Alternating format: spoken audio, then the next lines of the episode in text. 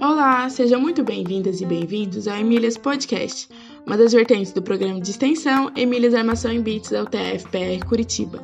Nosso objetivo é incentivar a presença de mulheres na área da tecnologia com foco em computação. No episódio de hoje, contamos com a presença de Aline Macoin, doutoranda em Direito pela UFPR e analista de sistemas. Sendo entrevistada pela professora Maria Cláudia e pelo professor Adolfo, Aline conta de forma objetiva sobre sua conciliação da área de humanas com a computação e detalhes sobre a sua vida acadêmica. Esperamos que gostem!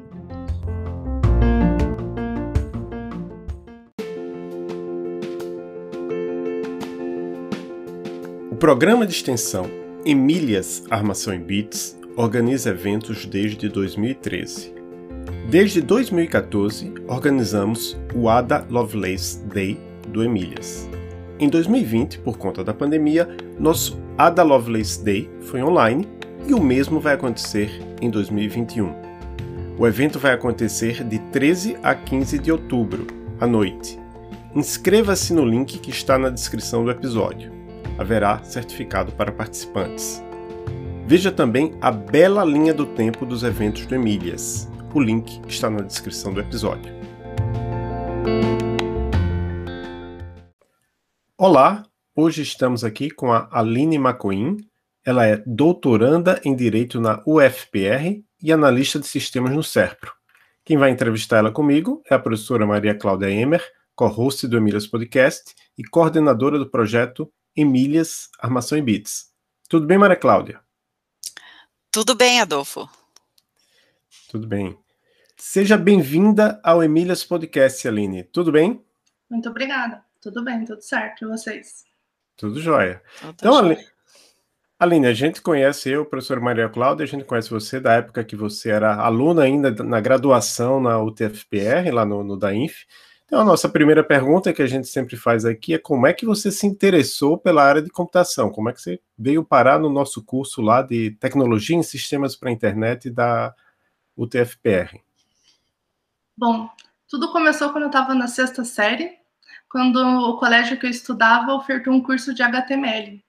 Daí eu, na época, já minha mãe me inscreveu, eu achei muito interessante, claro que é uma, uma, uma linguagem de programação bem básica, né? Mas acredito que ali foi o primeiro passo. Em seguida, minha mãe também já me deu um livro de PHP, mas aprender sozinho eu uh, tinha muita dificuldade ainda. Então, acredito que essa parte de programação mesmo e outros conhecimentos eu só adquiri na faculdade. Mas todo esse interesse em buscar informações online, pesquisar, procurar em fóruns, eu já desenvolvi desde criança. Que legal, né? Desde criança você já começou, então, a, a, pensar aí nessa possibilidade de entrar nessa área da, da computação. Isso é muito bom saber, né? E como foi a sua formação na área, né? Como, quais foram as etapas que você cumpriu é, nessa área? Bom, eu entrei na graduação em 2007, né? Em paralelo, também comecei a graduação em Direito. É, quando, enquanto eu fazia as duas faculdades, eu encontrei uma dificuldade em, em é, a, é, trabalhar nessas duas áreas, né? Então, direito, algumas matérias, acabei fazendo menos matérias por semestre, principalmente quando pesava mais. Mas a minha formação passou por quase todas as áreas da computação, né? Programação, banco, redes, um pouco de área de projetos. Acredito que, uma, apesar de ser tecnologia, foi uma graduação muito completa para mim. Tanto que eu, os conhecimentos do que eu atuo como analista de sistemas, eu uso praticamente tudo, né? Pelo menos a parte.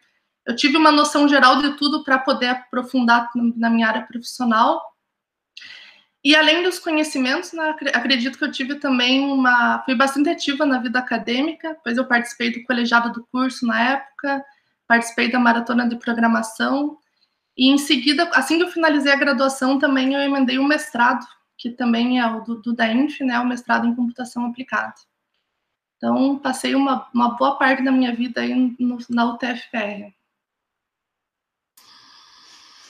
Então, Aline, daí a gente quer saber e hoje, como é seu dia a dia, né? Você acaba passando mais tempo em frente ao computador, ou então conversando com pessoas, é, para saber como que vai ser feito o sistema em que você está trabalhando, como que é? Bom, atualmente eu trabalho oito horas por dia, É, na, na empresa que eu trabalho, que é o Serpa, a gente tem costume de fazer reuniões online todo dia para acompanhar as tarefas que a gente fez no dia anterior, que a gente vai fazer no dia seguinte.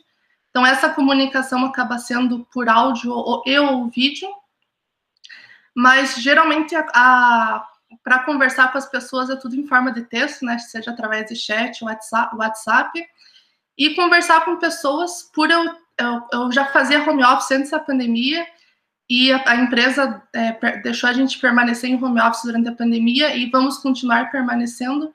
Então, acredito que a minha meu dia a dia não vai mudar muito. Não, já não mudava antes da pandemia, vai continuar um pouco parecido. Mas para mim, eu acho muito interessante, pois esse tempo eu consigo também, o tempo que eu tenho um pouco de sobra, é, trabalhar nas minhas pesquisas do doutorado e também advogar, que eu atuo como advogada no, no tempo livre. É interessante, né? É, tá vendo que muitas profissões que antigamente não tinham né, essa facilidade de trabalhar online, até porque era, era possível, mas na verdade as pessoas não, não sabiam, não se interessavam, como advogados agora estão tendo, sendo forçados a trabalhar dessa forma. A nossa próxima pergunta tem a ver, inclusive, com a nossa instituição, não é, Maria Cláudia? Porque a gente quer saber se você enfrentou dificuldades na escola, na universidade, na UTFPR, na UFPR, ou mesmo lá no ensino médio, ou no trabalho, né, nos lugares onde você trabalhou, por ser mulher. Se você já sofreu algum, sentiu algum preconceito, alguma discriminação por ser mulher no seu trabalho. Bom, eu acho que isso depende muito da conscientização das pessoas, né? Como eu entrei na UTFPR quando eu tinha 17 anos, se eu tive algum preconceito por ser mulher, talvez eu acabei nem percebendo, talvez até por ser muito nova. Mas, no geral, eu, eu acho o ambiente acadêmico muito receptivo, tanto que eu, além de fazer as duas faculdades, eu fazia estágio. Então, eu ficava no Cefet, na UTFPR, antigo Cefet, manhã e tarde, é, eu, eu adorava ficar lá, né? É, tanto que emendei o um mestrado em seguida. Então, o ambiente acadêmico para mim sempre foi sensacional. Até agora que eu estou na UFPR, também tem muitos professores mulheres. A coordenadora do curso de Direito da graduação também foi uma mulher depois de muito tempo.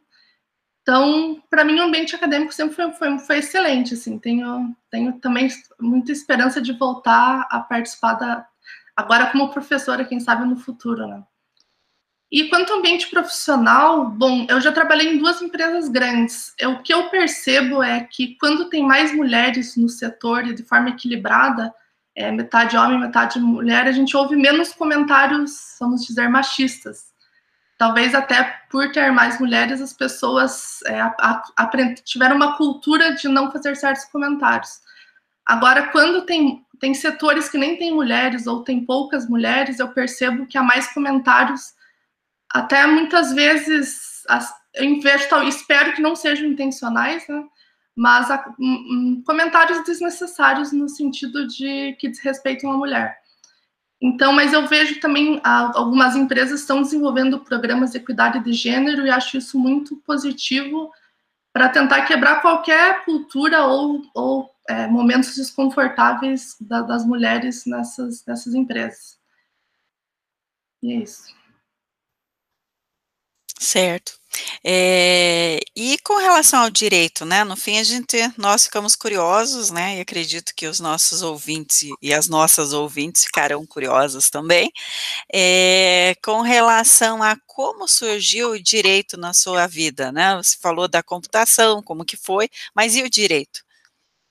Bom, o direito, na verdade, foi mais por indicação da minha mãe na época. Eu nunca tive, é, nunca tinha pensado no direito, em ser advogada.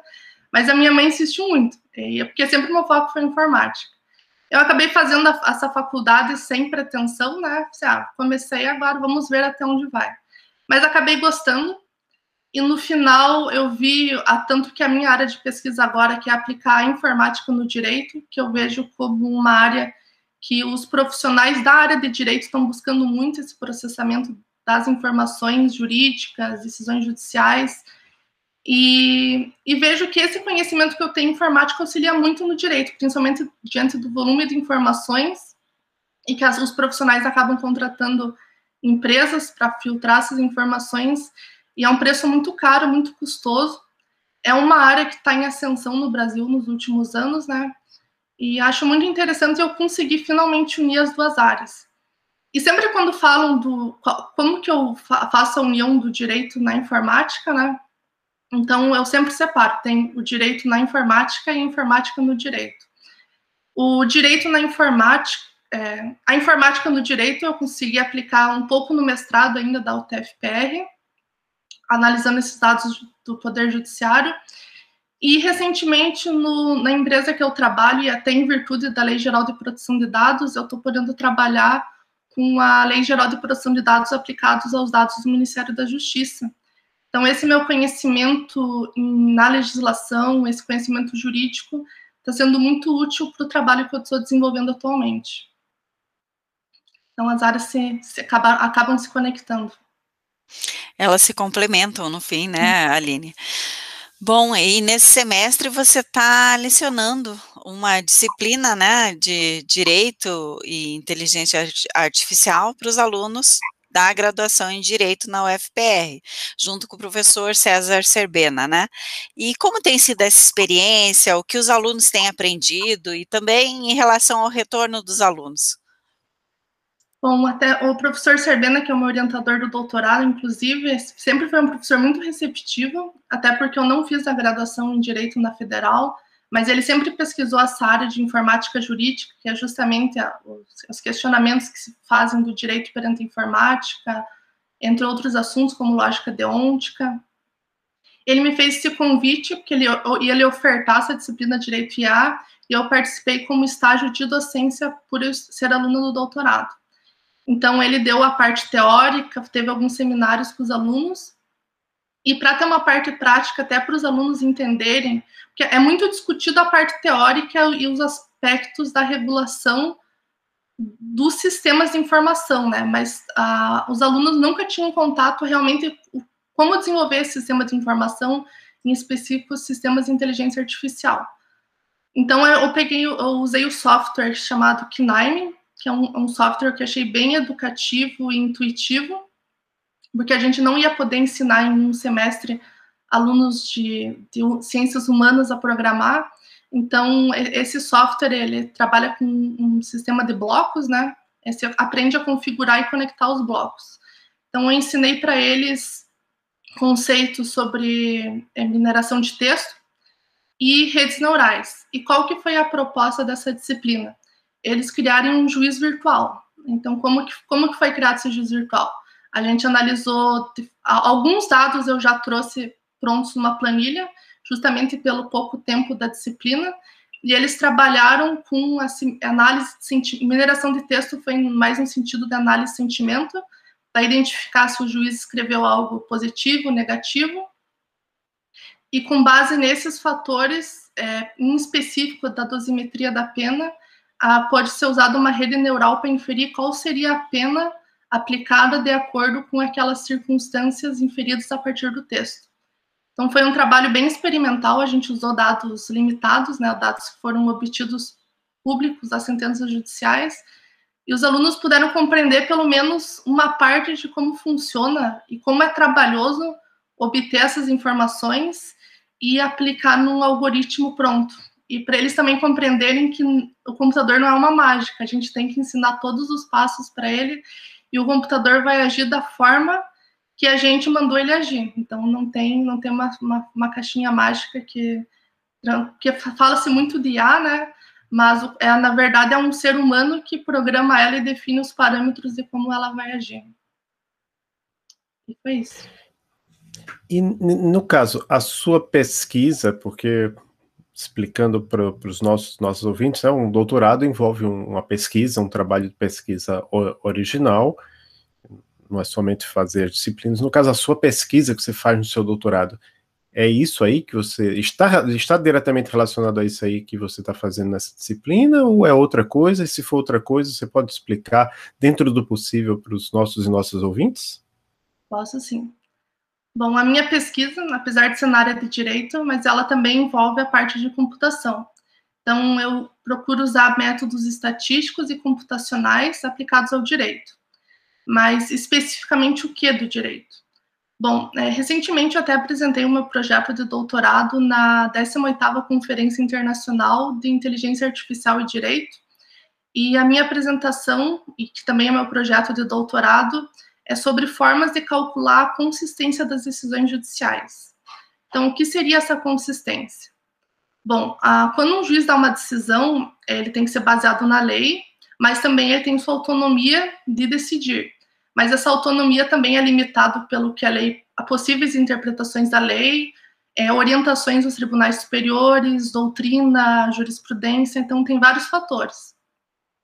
O que eu, o que eu entendo, e até uma forma que eles chamam, um conceito chamado no direito que é segurança jurídica. Se um juiz decide de uma forma e não há entendimento que mudou, um entendimento que prevaleceu, ele deveria julgar daquela mesma forma nas próximas vezes. Mas também, como o juiz tem uma autonomia judicial, ele pode mudar seu entendimento ao longo do tempo. Mas o que seria calcular a consistência? É identificar se ele está alternando o entendimento dele muitas vezes, indo e voltando ou o entendimento é para um grupo de é, réus ou advogados, ou, e, ou seria outro entendimento. A gente espera que haja uma consistência grande.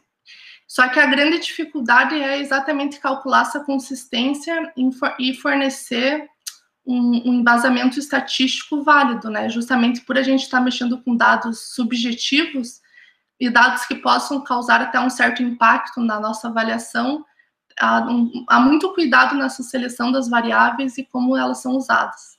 Então, uma pesquisa bem sensível, e eu não pretendo dar nenhuma resposta, nenhuma resposta efetiva sobre se há consistência ou não. Eu pretendo só identificar fórmulas e identificar essa consistência. A conclusão vai ser de quem for usar essa informação. É, uma pergunta adicional é se você vai ter, porque a última, explicando o contexto, a última vez que a gente se encontrou presencialmente antes da pandemia foi lá no, na homenagem que a UFPR prestou ao professor Newton da Costa, uma verdadeira lenda na, na história da lógica brasileira, na verdade na pesquisa brasileira, ele é um pesquisador de renome internacional, criou a lógica para é um dos criadores da lógica para consistente, sendo mais preciso. Ele completou 90 anos por ele ter sido professor da UFPR, eu acho que ele fez doutorado na, na UFPR, em, em, em, em matemática, por isso que ele recebeu essa homenagem. Você estava lá com o professor Serbeno, eu acho que ele foi um dos que organizou a homenagem, né? Mas aí o professor, como eu disse, ele é um dos co-criadores da lógica para consciente. Há alguma possibilidade de que você use lógica para alguma lógica para consistente no seu trabalho? Não, atualmente não. Mas não descarto, né? Justamente porque ainda eu estou é, identificando essas métricas para calcular a consistência e a pesquisa sempre a gente, quando a gente pesquisa algo, a gente pelo menos às vezes conclui que determinada métrica não funciona ou que funciona muito bem. Então eu não gosto de descartar sem ter testado ou avaliado bem as, as possibilidades.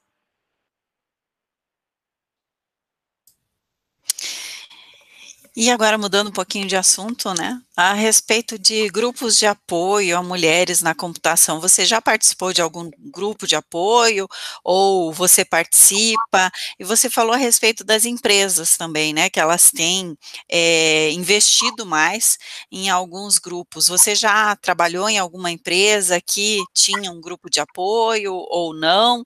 Ou hoje você trabalha em uma empresa que tem um grupo de apoio?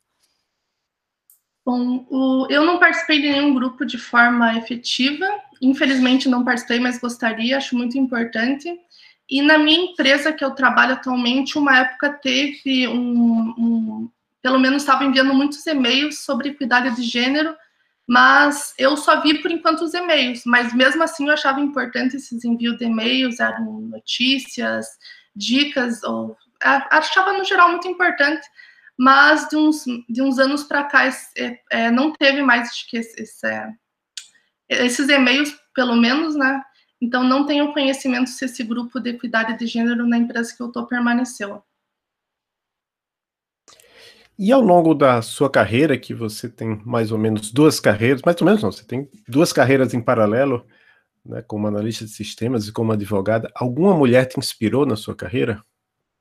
Bom, É, primeiro, minha mãe, né? Ela sempre me incentivou na minha educação é, a não desistir de nenhuma faculdade. Não pensei em desistir, mas foi muito difícil é, conseguir é, é, terminar as duas faculdades, ainda trabalhar. E não uma mulher em específico não me inspirou, mas eu acho que todas as professoras que lecionaram para mim foram muito importantes, tanto na graduação quanto no mestrado, doutorado. Eu acho muito importante, já desde que eu entrei na faculdade, já tinha essa representatividade, então eu já tive contato com professores dando aula, professores da computação, professoras no direito, até a, a coordenadora do curso de tecnologia, quando eu entrei, era uma mulher, era a professora Vânia na época, então achei isso também muito positivo, apesar de ser nova, mas inconscientemente acho que isso era muito importante, que a, a, eu era a única menina da minha sala, da minha turma, mas pelo menos a coordenadora era uma mulher e a gente via professoras mulheres, então acho que foi isso muito importante. E pelo que eu acompanho das redes sociais, o que vocês estão desenvolvendo aí no DAINF com o Grupo Emílias também é muito importante e queria parabenizar vocês.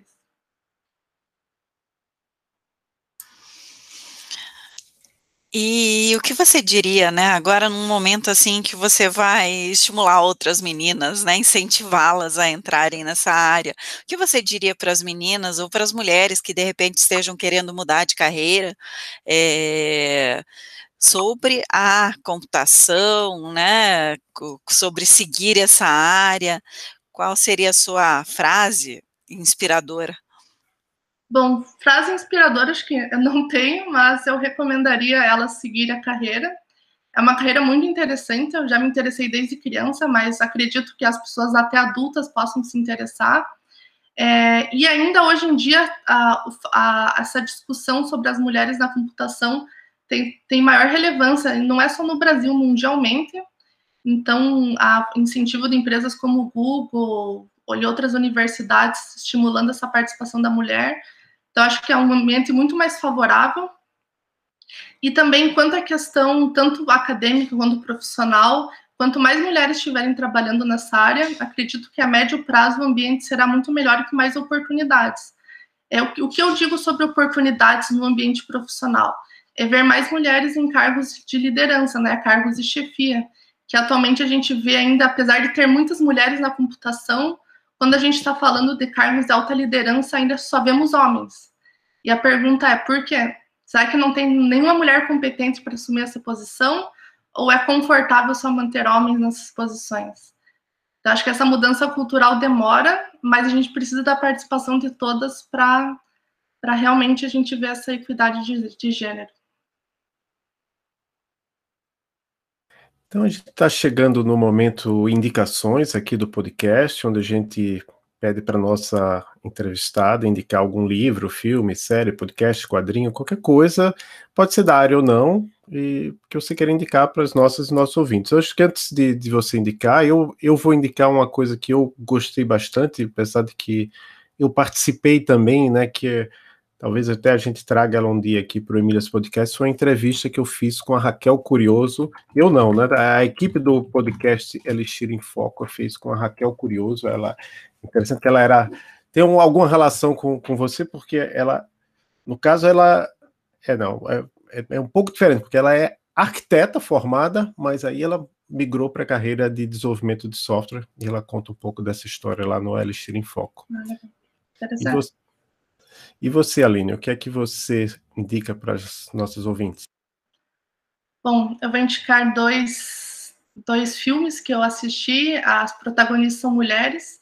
Na verdade, um deles é um documentário, que é o Coded Bias, da pesquisadora Joy Ualonwini, do MIT, que ela fala sobre os problemas da tecnologia de reconhecimento facial. É um documentário muito interessante. E também o filme Suprema, que também está disponível no Netflix, se não me engano, que conta a história da juíza Ruth Ginsburg, que foi uma grande ativista pelo direito das mulheres, inclusive numa época ainda que era, era muito pior, vamos dizer. É, as mulheres tinham menos direitos previstos na lei, e a Ruth Ginsburg foi um, deu um grande passo aí para na busca incessante por, por essa equidade de gênero eu assisti o Supremo, é muito bom, e, e uma curiosidade né, é que, talvez dando um pouco spoiler, mas o caso que tornou ela famosa, na verdade, ela lutou pelo direito de um homem. Sim. foi, foi, bem interessante. Sugiro. Vou deixar o link, obviamente, da, do, dos, tanto do Coded Bias, que eu ainda não assisti, alguém já indicou aqui no podcast, eu ainda não assisti, e do Suprema. Legal. Certo, e agora para finalizar, né, existe alguma coisa que a gente não tem abordado aqui com as nossas perguntas e que você gostaria de falar? Não, acho que foi conseguir já é, falar bastante do, da minha da parte acadêmica, a parte profissional. Acredito que foi, foi bastante produtivo. Fico à disposição para dúvidas também, se, ficou algo pendente. Então, no caso, se a pessoa quiser saber mais sobre o seu trabalho, acompanhar, eu, eu imagino que o, a sua o seu, a rede social para saber as novidades profissionais suas seja o LinkedIn, estou certo? Isso, certíssimo. E também publico meus artigos acadêmicos no meu site. Então... Ah, sim, eu, eu, tenho, eu tenho aqui o site também. Vou deixar na, na descrição. E agora, né, por último, você quer agradecer a alguém, mandar um abraço? A gente deixa um momento assim de, de agradecimentos no final. Bom, nessa minha jornada, né, começou na área de computação desde 2007, é, queria agradecer a todo mundo que sempre me apoiou, os professores sempre deram oportunidades para mim, professores, professoras, colegas, em especial minha família, minha mãe e meu noivo, que também sempre me acompanharam e me apoiaram. Essa jornada que tem altos e baixos. E parabenizar os professores é, Maria Cláudia e Adolfo por desenvolver esse projeto. Eu também sei que tem outros professores envolvidos, é, é um trabalho excelente que vocês fazem e agradecer o convite feito. Fiquei muito contente. Hum, muito obrigado. A gente realmente, eu já entrei aqui nos últimos anos, né, no, no Emílias, mas a Maria Cláudia já está há mais tempo e né, começou lá atrás com a Silvia, acho com a Marília, professor Merkel, então realmente o Emílias tem, tem toda uma história aqui de, estimular as mulheres a participarem da computação. Então eu agradeço muito, eu passo a palavra à professora Maria Cláudia para finalizar o episódio. Certo, eu também agradeço a sua participação, Aline, acho que foi muito interessante mostrar, né, como as áreas se complementam e que no, no fim você tem, é, vamos dizer assim, duas paixões, né, hoje, né, o direito e a computação e consegue ligar as duas, as duas áreas de uma forma muito interessante. Gostei bastante da pesquisa que você está tá fazendo, né? Depois acho que a gente tem que acompanhar para saber os resultados, porque é muito importante mesmo de saber dessas consistências, né? A gente percebe às vezes que que os resultados, né, não são muito consistentes. Então, acho que é bom, de alguma forma, a gente ir mostrando isso e até para as próprias pessoas, né, para que elas se perguntem, né, será que eu estou indo pelo caminho correto, né? E estou falando nesse caso em, em a, sobre juízes, né, e, e, promotores também, advogados, né, acho que é importante que a gente faça isso, e no mundo também, em geral, a gente também tem que pensar nisso, né, às vezes, muitas vezes como professores também, né, você faz um julgamento, de repente, para um estudante e para outro estudante, será que você fez o mesmo julgamento, né, porque existe toda essa parte aí que você falou, mais subjetiva, né, que acaba eh, sendo envolvida, então, então a, a, gente tem que ter esse tipo de cuidado. Então gostei bastante mesmo da sua da sua pesquisa. E acho assim que que não você não, não disse uma, uma frase inspiradora de impacto, né, mas você realmente consegue inspirar as meninas, né, a, a seguirem nessa, nessa área da computação e também eh, seguirem com seus sonhos, né, em outras áreas e, e alinhar aquilo eh, que elas têm a vontade de fazer, né, é aquilo de dizer para as mulheres que você pode estar aonde vocês quiser estar, né, então, acho que isso é, é muito importante também na, na sua fala aqui no podcast hoje. Tenho que agradecer, obrigada, foi um prazer conversar com você. Muito obrigada.